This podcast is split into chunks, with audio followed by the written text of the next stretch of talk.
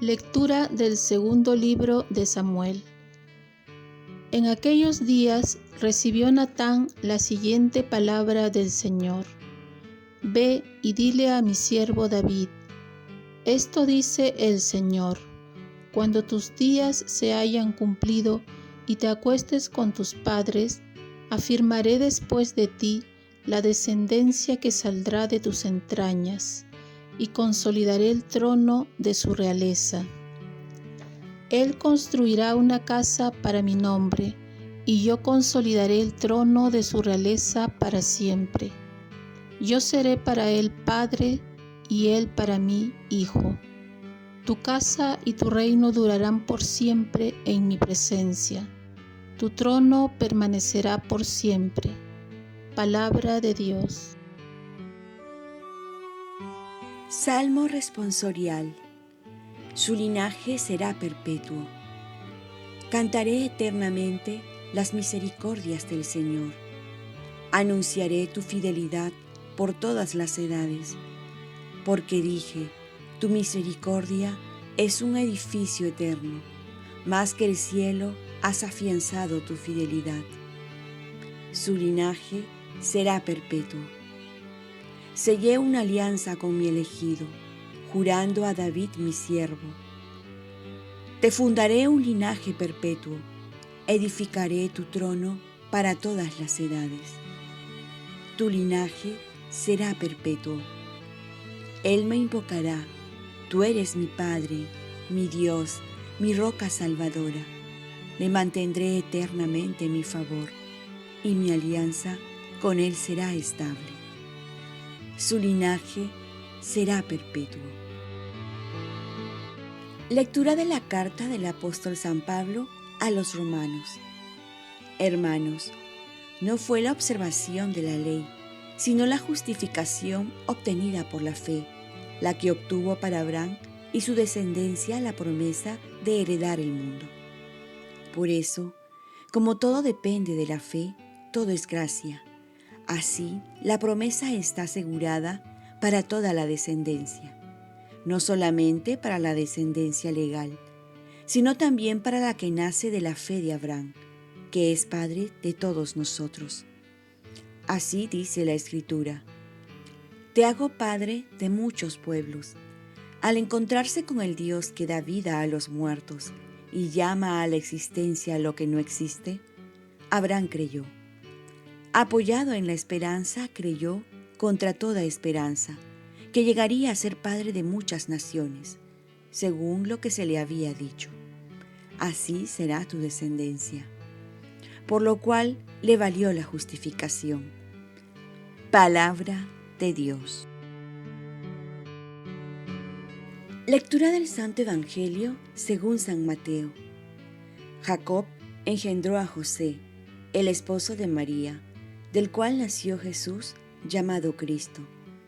El nacimiento de Jesucristo fue de esta manera. María, su madre, estaba desposada con José. Y antes de vivir juntos, resultó que ella esperaba un hijo por obra del Espíritu Santo. José, su esposo, que era justo y no quería denunciarla, decidió repudiarla en secreto.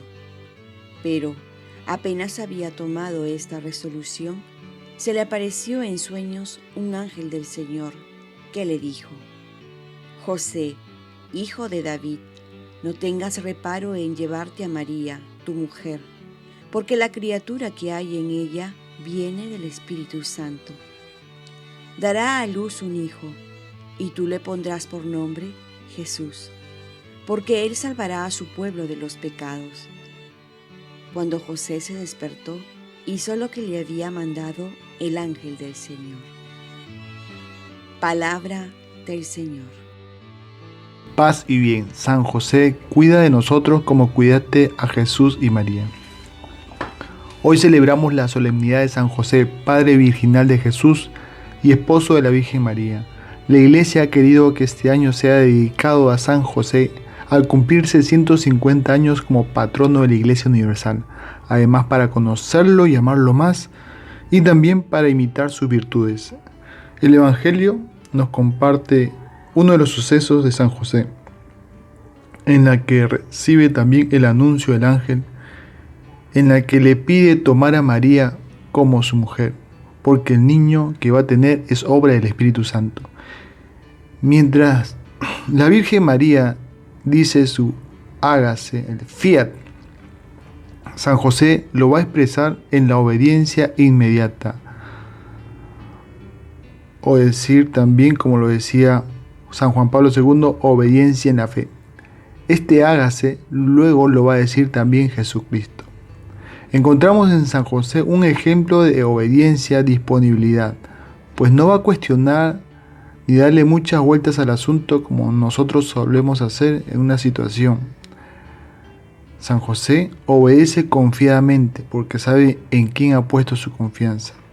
San José también va a tener un rol importante en la historia de la salvación porque Jesús necesitaba de un Padre en la tierra para que pueda como niño recibir el nombre, para que sea presentado en el templo, para que sea protegido.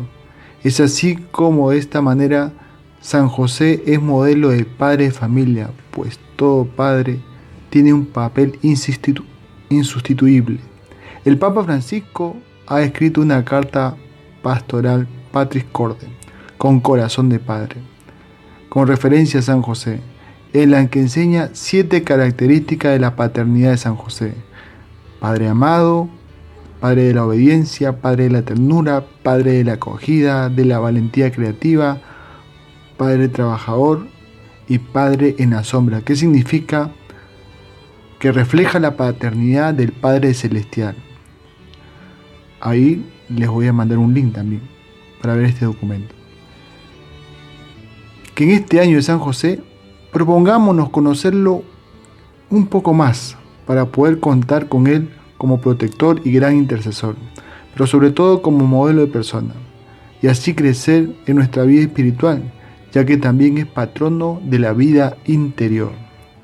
Oremos, Virgen María, ayúdame a amar cada vez más a San José y tomarlo como Padre protector y guía espiritual en mi camino hacia la santidad. Ofrezcamos nuestro día. Dios, Padre nuestro, yo te ofrezco toda mi jornada en unión con el corazón de tu Hijo Jesucristo, que siga ofreciéndose a ti en Eucaristía para la salvación del mundo. Que el Espíritu Santo que guió Jesús sea mi guía y mi fuerza en este día para ser testigo de tu amor. Con María, la Madre del Señor y de la Iglesia, te pido por las intenciones del Papa.